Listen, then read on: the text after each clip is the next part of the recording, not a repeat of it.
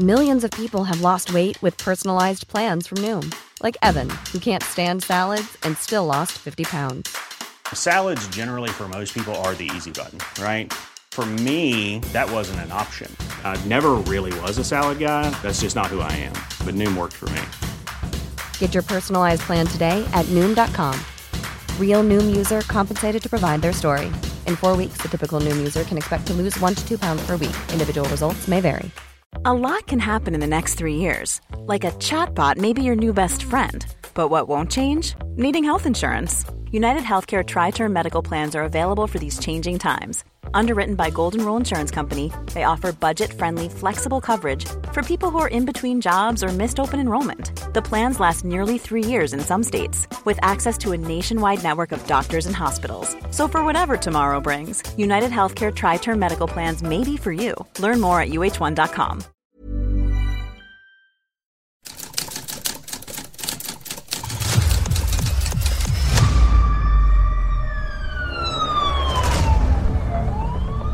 La prensa, 95 años publicando Lo que otros callan. Esto es Archivos Secretos de Policía.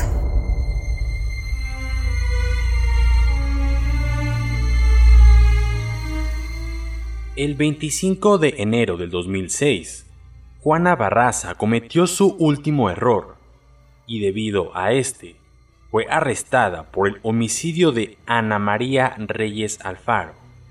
Entonces, confesó que al menos había acabado con la vida de otras 10 mujeres mayores. Este es La Dama del Silencio, el caso de la Mataviejitas.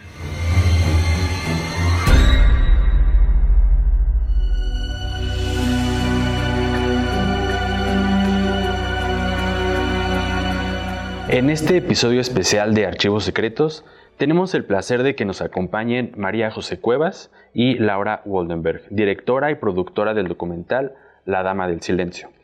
María José tiene una gran carrera como videoartista, fotógrafa y diseñadora gráfica, además de haber dirigido el premiado documental Bellas de Noche, mientras que Laura es productora, cineasta y directora de la productora independiente Mezcla.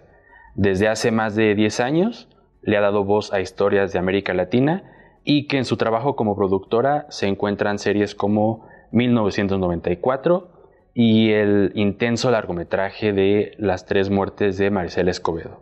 Eh, bienvenidas, gracias por acompañarnos y para empezar cuéntenos cómo se sienten con el estreno de este documental. Pues muy bien, muchas gracias por, por la invitación y con muchas ganas de, de que el público vea el documental. Quiero empezar este episodio con una pregunta creo que básica, general, pero eh, bastante importante para que nuestros seguidores entren en contexto y en ambiente. Eh, ¿Por qué eligieron el caso de la Matavijitas? Pues nos lo preguntamos mucho, o sea, cuando se nos presentó la historia, eh, analizamos, ¿no? Si valía la pena contar esta historia una vez más, porque como saben fue una historia sumamente mediática, donde además ya era, o sea, el personaje, ¿no? De Juana Barraza, pues ya se había convertido en un icono de, la cultura popular mexicana, un icono pop. Este, y pues sí queríamos saber si nosotros como documentalistas, este, podíamos aportar algo más a, esta historia, o si nos íbamos a repetir, ¿no? Y nos dimos cuenta a la hora de, de leer, este, pues bastante bibliografía, una parte importante fue el libro de Susana Vargas, este, y después cuando tuvimos acceso a las carpetas de investigación, pues nos dimos cuenta que se había contado una especie de leyenda, ¿no? O sea, donde el foco era Juana Barraza y donde pues básicamente no se había volteado a ver lo que para nosotros es lo importante, ¿no? Que son las víctimas y no solo las víctimas de, mm, alrededor de los asesinatos, ¿no? de las señoras que fueron asesinadas y, sus familiares, sino las víctimas del sistema de justicia. ¿no?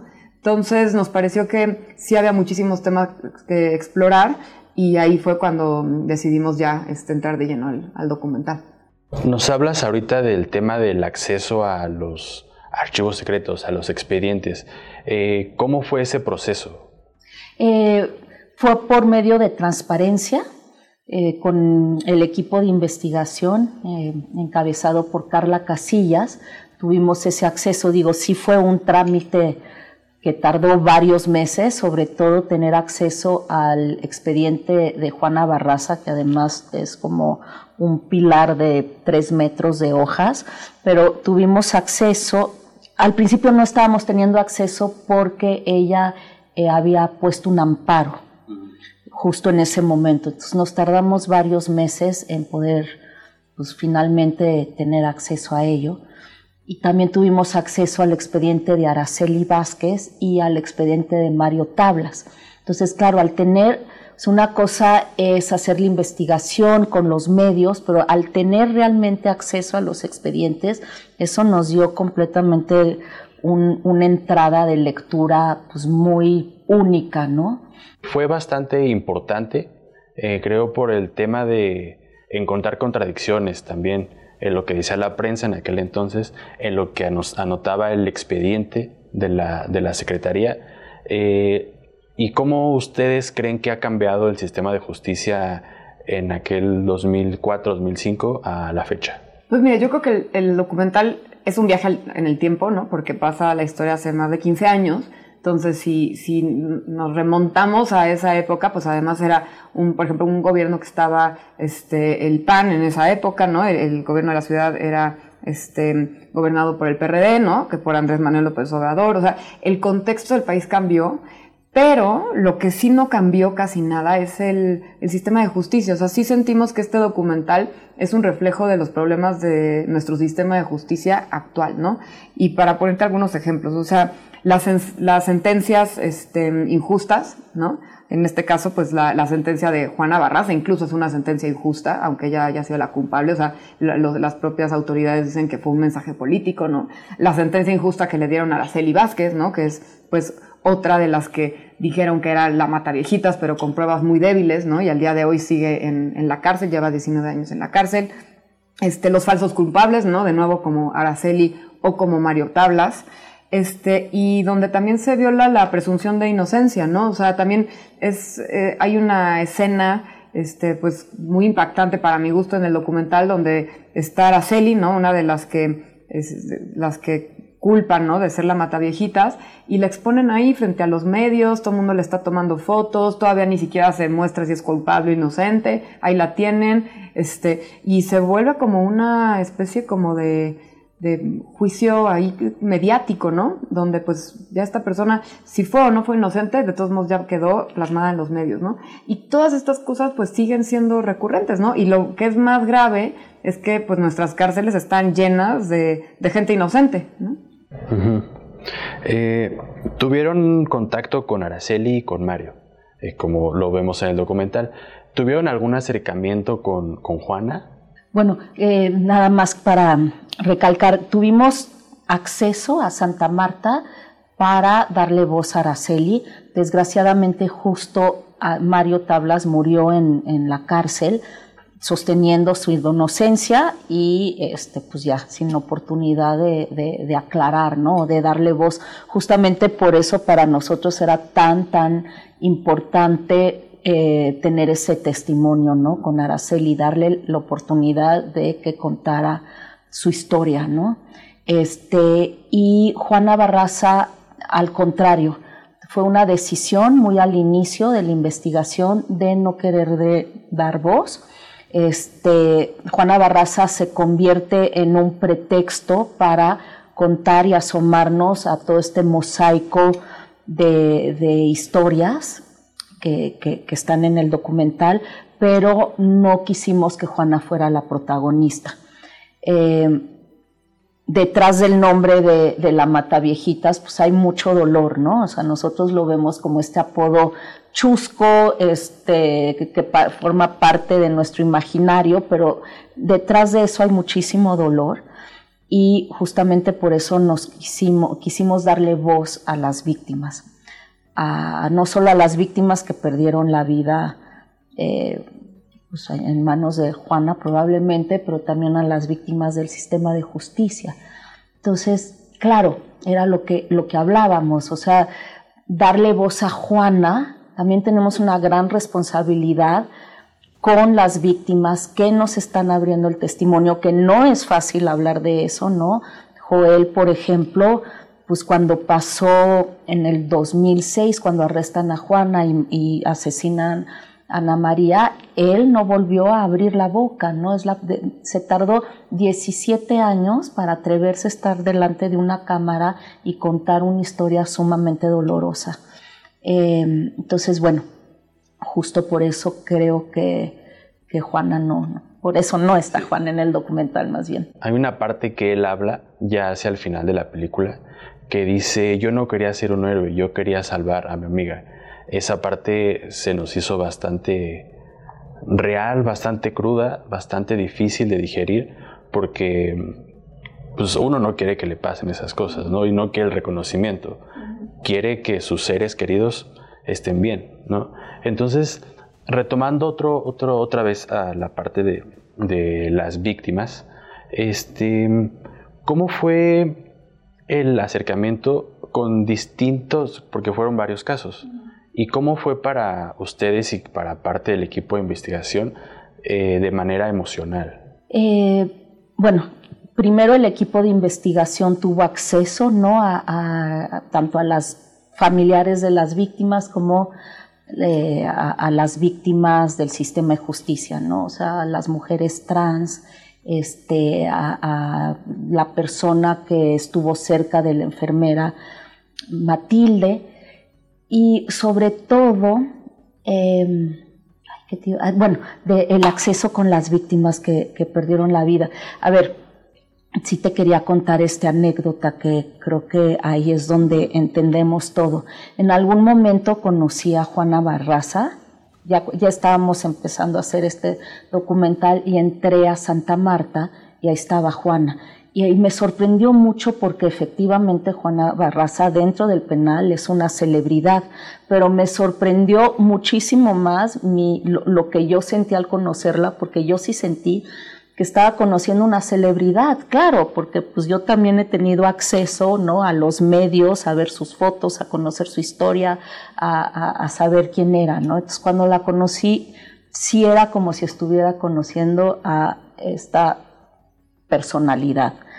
A las dos semanas, eh, con, el equipo de investigación, hicieron un desayuno con uno de los familiares de Ana María, con su hijo, y fue muy fuerte ver que 20 años después él sigue cargando con ese dolor, ¿no? Y que para él, Juana Barraza significa la persona, ¿no? Que mató a su madre de la manera más violenta y que es un dolor que va a vivir el resto de su vida.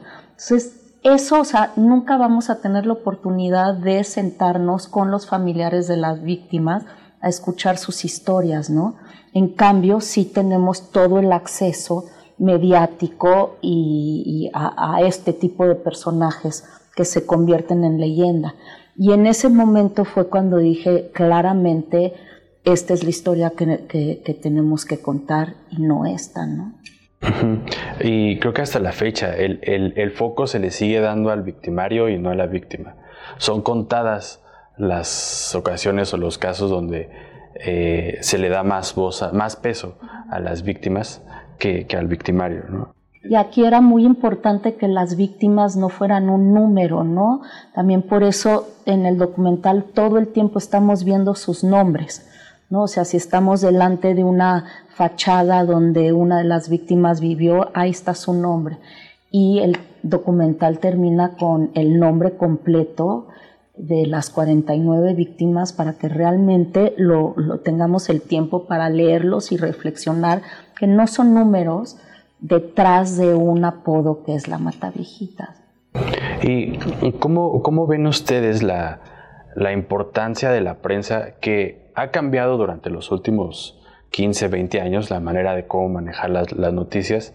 Eh, pero ¿cómo, ¿cómo vieron ustedes el, en ese momento, ¿cómo cubrió la prensa este, ese, ese caso tan, tan fuerte? Pues sí es, un, o sea, sí es un caso que nos obliga a voltearnos a nosotros como documentalistas, como comunicadores, como periodistas, como medios, ¿no? De cómo la responsabilidad que tenemos al enfrentarnos en un caso, pues, que llama tanto la atención, ¿no? Por, por, la, o sea, por las razones equivocadas, este, y qué tipo de mensajes vamos a dar, porque nosotros contribuimos ¿no? a crecer a, estos íconos ¿no? y que se vuelvan parte de esta cultura y esta figura popular, ¿no? Donde acaban en canciones, en memes, en calcetines, en libros, en cómics, ¿no? Este, entonces, claro que hay una responsabilidad ahí de, de qué mensaje estamos dando. Y creo que también, pues, el, consumidor, ¿no? O sea, también reflejarnos, o sea, y decir, ok, o sea, ¿qué nos gusta consumir, ¿no? Este, y por qué lo hacemos. No estoy diciendo que esté bien o mal, este, este, otros proyectos que se enfocan en darle voz al, al criminal, pero personalmente, o sea, a nuestra productora Mezcla y a María José Cuevas, sí nos interesa este, cambiar el foco y, generar, pues, conversaciones que aporten, ¿no? O sea, y que que generen algún tipo de cambio social o reflexión o, por lo menos indignación, ¿no? O sea, que, que, que sí te dejen pensando, ¿no? En, qué es lo que está bien y qué es lo que está mal. Y, creo que el, documental además es pues súper importante para, este tipo de mensajes hoy en día, ¿no? Sí, creo que también hay, hay una parte, eh, porque están le, dan voz a los dos policías que se encargaron de la captura, ¿no? Y sí es muy contrastante cómo es la reacción casi 20 años después de los policías eh, a el amigo de a Joel. Es bastante contrastante cómo los policías pasa el tiempo y ellos este, o sea, están orgullosos de lo que hicieron y orgullosos de, de capturar a tan peligrosa mujer, ¿no?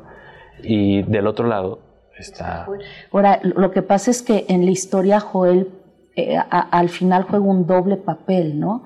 Joel no solo llega a la casa y encuentra a un ser queridísimo para él, no muerto de una forma tan violenta, pero también es quien se enfrenta a este personaje que llevan tres años buscando dentro del mismo espacio, o sea, solo de imaginar ese momento de llegar, ver, entender, voltear y ver a esta señora ahí parada unos cuantos metros.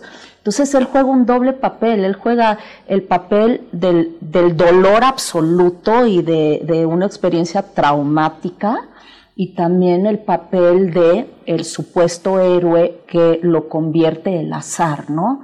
De, de haber estado ahí presente cuando, cuando agarran a, a, Juana. El papel de los policías, pues es un papel en donde ellos ya tenían la consigna de pon el, el retrato hablado en tu patrulla, abre, ver los ojos, y estaban afuera comiendo su lunch y de pronto sale esto. Es un, es un momento muy azaroso.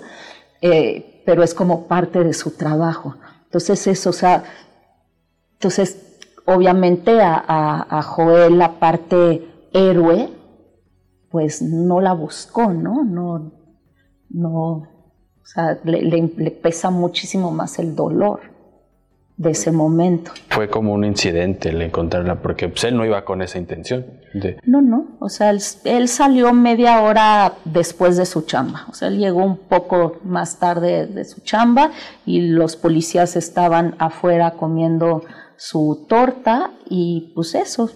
Pero también como me dijo Batis en, en la entrevista que le dije, bueno, pero lo atraparon por el azar. Dijo, sí, pero al azar también se le casa. O sea, dentro de ese azar ya había toda una investigación de por medio, ¿no? En el momento que atrapan a Juana Barraza, no fue como un caso aislado, si no hubiera habido una investigación, si no hubiera habido huellas dactilares este, que pudieran comprobar que esa persona había matado a, a las demás víctimas. Hay otra contradicción entre los subprocuradores también, que ahí nos deja que podemos ver en el, documental, eso también lo, hace más interesante y nos da una realidad que lo vemos en la pantalla como documental y decimos, pues pasó hace mucho tiempo, pero son cosas que siguen pasando y ojalá cambien pronto, la verdad, pero creo que van a seguir pasando. Eh, eh, también otro punto que nos llamó mucho la atención este, fue, y que son otras víctimas, otras víctimas del sistema, son las trabajadoras sexuales. Este, ¿cómo, ¿Cómo fue ese proceso también para, para contactarlas, las entrevistas que les hicieron, las declaraciones? Bueno, ahí Brigada Callejera ¿no? hace un enorme trabajo con, desde hace mucho tiempo con, con las trabajadoras sexuales y con estas mujeres trans que, que entrevistamos. Y pues ellas se han, o sea, su trabajo ha sido pues darles voz, protegerlas, este, que se, o sea, que proteger sus derechos humanos, ¿no? O sea, que básicamente son como de, dentro de la sociedad son como, en el, eslabón más débil, más invisibilizado, más maltratado, este, y a, través de, de, de, Brigada, este, pues pudimos llegar a, a ellas y pues son historias también muy trágicas, ¿no? Es como, o sea, ahí se ve que como pues los estereotipos, ¿no? Decir como, bueno, sí, estamos persiguiendo a alguien corpulento que podría ser este mujer, pero pues no nos sale la matemática de que pues si es corpulento, este pueda ser mujer, entonces ¿cuál es la lógica? Pues vámonos por, por las trabajadoras sexuales trans, ¿no? Entonces es como una lógica muy injusta y, y pues sí, estamos muy agradecidas con ellas para que, o sea, porque nos dieron, nos abrieron su historia, ¿no? Acabas de tocar un tema eh, también importante que lo vemos es el tema de los, de los prejuicios. El, todo el, el, cambio de qué es hombre, qué es mujer, qué es un adulto, que tiene manos grandes, entonces es, es, hombre, tiene espalda ancha, entonces es hombre. Le decían él matavejitas. Hubo un, creo que un noticiero donde se capturaron a él matavejitas, ¿no? Entonces, el tema de los prejuicios, eh, tanto en la sociedad como en los medios de comunicación, cómo ha ido modificando eh, ese, tema de los prejuicios. Sí, en este caso también había mucha confusión, ¿no? O sea, sí, eh, al principio buscaban una mujer, las dos primeras detenidas, ¿no? E, eran mujeres, la enfermera Matilde, posteriormente Araceli, eh, son ambas detenidas, supuestas mataviejitas. Eh, después también por la fuerza, por algunas características físicas como, como lo, lo mencionas, entonces empieza a haber esta duda que entonces puede ser un hombre vestido de mujer. Pero yo creo que justamente durante los tres años de investigación hubo toda esta duda, ¿no? Terminan después este, eh, arrestando a Mario Tablas, hombre, ¿no? Entonces, ahora sí que pasaron por todos los géneros, mujeres o, hombres vestidos de mujeres eh, o, mujeres trans. Entonces, sí, había mucha confusión dentro de, la Procuraduría. Y lo que sí generó sorpresa, por ejemplo, las propias policías, ¿no? Lo, dicen en el documental, ¿no? Nosotros siempre estábamos en búsqueda de, un hombre, ¿no? Que, o sea, si ves como el historial, ¿no? De asesinos seriales, pues sí, o sea, es mayoritariamente hombres, ¿no? Entonces fue una sorpresa que, fuera una mujer y además el hecho de que fuera luchadora, pues entonces mediáticamente tenía como muchos ingredientes para que la noticia fuera todavía más como sorprendente, ¿no? Entonces creo que también eso eh, fue como clave para que, para que esta historia se volviera como tan famosa en México, ¿no?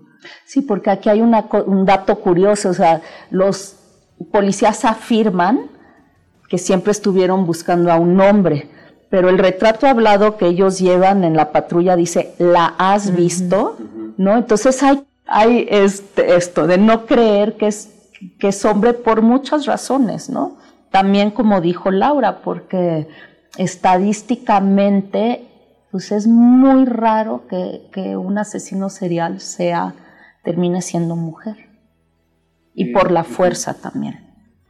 ¿Creen que este documental de, de la Matavijitas hubiera sido diferente desde otra mirada? O sea, desde hablando de una mirada, que los directores hubieran sido hombres o una mirada masculina. Sí, el, el hecho de que sea su mirada.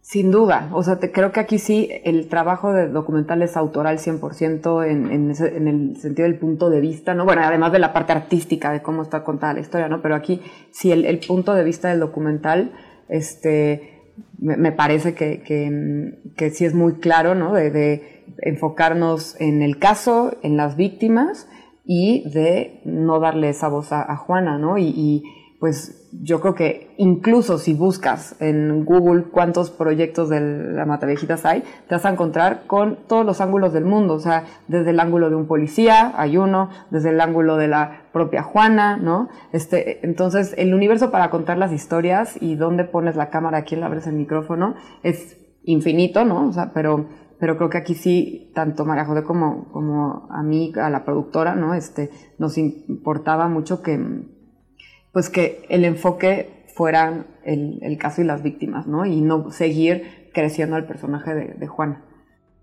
No, no seguir como ese mismo, pues creo que la mayoría de los documentales de este tipo es la historia de, de el victimario y que en algunas, en algunas ocasiones llega a pasar que dicen, ah, es que pobrecito, es que sufrió. Y no digo que Juana no haya sufrido, sufrió bastante también, ¿no? Pero el hecho de, enfocarse más, darle más peso a, las víctimas, creo que es el, punto, el punto clave y bastante importante, importante para, para esta, no sé si decir esta generación, pero para todas las personas que lo vean, el decir, el poner a reflexionar a, toda, a todas las personas que, que, lo vean. Al final, a Juana, ok, decidimos no darle voz hoy en día, no hacerle una entrevista hoy en día, pero de alguna manera en el documental ella sí tiene la voz, ¿no? En material de archivo, cuando a ella le están interrogando, ¿no? O sea, sí, sí explica un poco el por qué ella cometía los crímenes, pero nos estamos, le estamos dando voz a partir de su propio testimonio en su momento de hace 17 años. El tema de la perito, que creo que es parte importantísimo de la investigación. Eh, se adentró tanto, o sea, ahora sí hizo su trabajo lo mejor, que pudo. Este, se adentró tanto en la investigación, hizo el, molde en 3D de cómo podía ser eh, la, la hasta el momento de su, de su captura. Eh, el tema de, la media autografiada eh, nos pareció también bastante peculiar y creo que uno de los puntos importantes que explican cómo, cómo lo que contabas hace ratito, que en Santa Marta es una ídola, o sea, en Santa, Marta la ven como la Matavejitas y se le respeta por su trayectoria. Entonces, ¿cómo, ¿cómo, fue encontrar ese, ese punto en la investigación?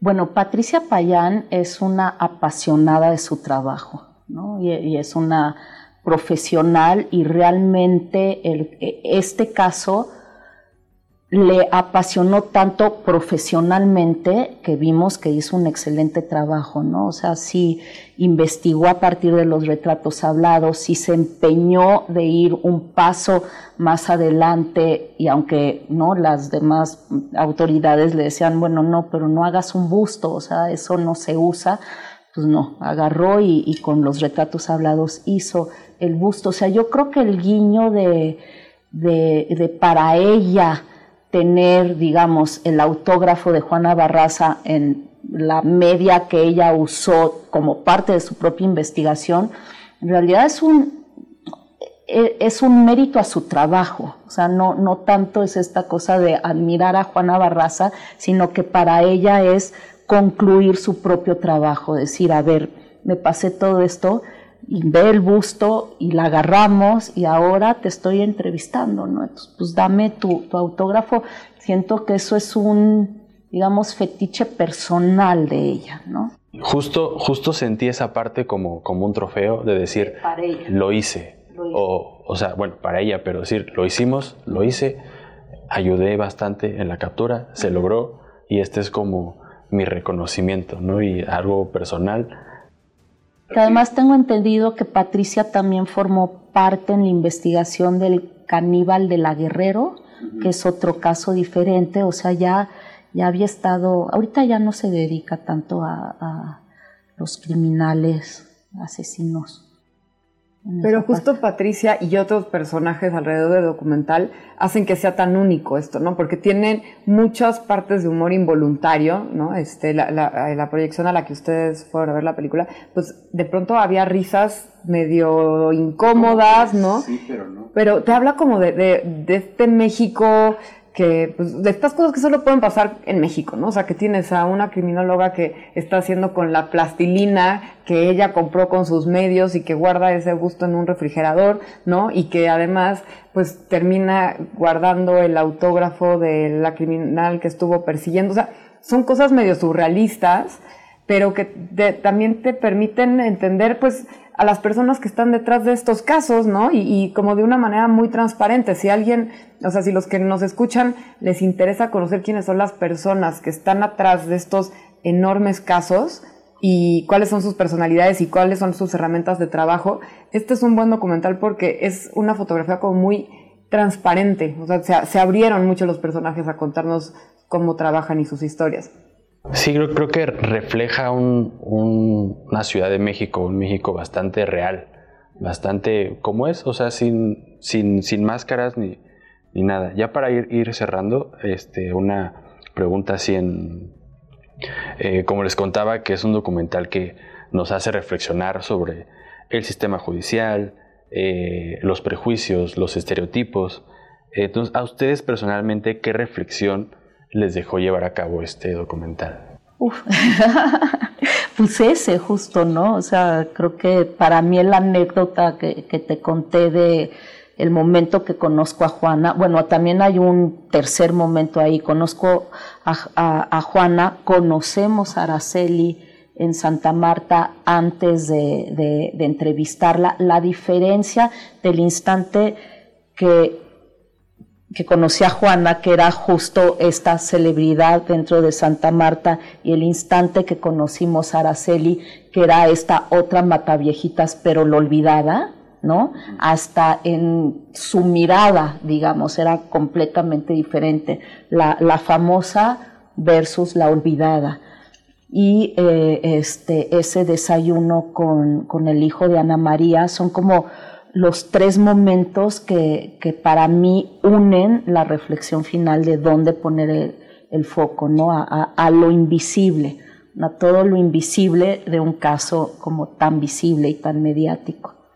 Esa es mi, mi reflexión y, y, Laura. Pues sí, yo creo que es eso, ¿no? Es un documental que aunque sucede hace mucho tiempo, tenemos los mismos problemas, ¿no? Este, como país, ¿no? Como sistema de justicia, que que ojalá esto pueda pues abrir un, a mayor reflexión, a un diálogo, ojalá que se también que se pueda revisar el caso de Araceli, ¿no? que es este pues una de las de las víctimas y, y creo que también una conversación sobre el rol de, nosotros, ¿no? De, los medios, ¿no? Que, que, que, de pronto podemos crecer, ¿no? O, deshacer la imagen de, una persona, ¿no?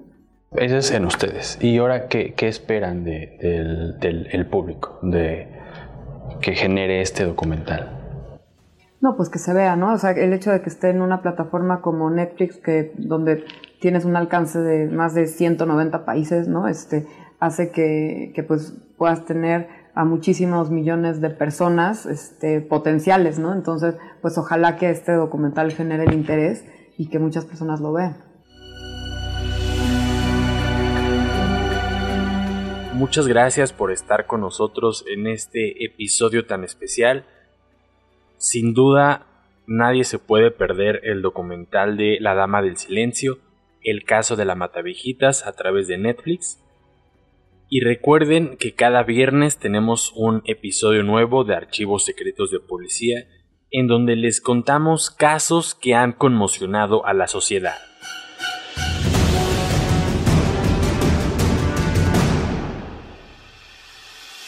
Puedes escuchar este y otros podcasts OM en Apple Podcast, Spotify, Google Podcast, Acast, Deezer, Amazon Music o al correo podcast@om.com.mx. Esta es una producción de la prensa y El Sol de San Luis para Organización Editorial Mexicana.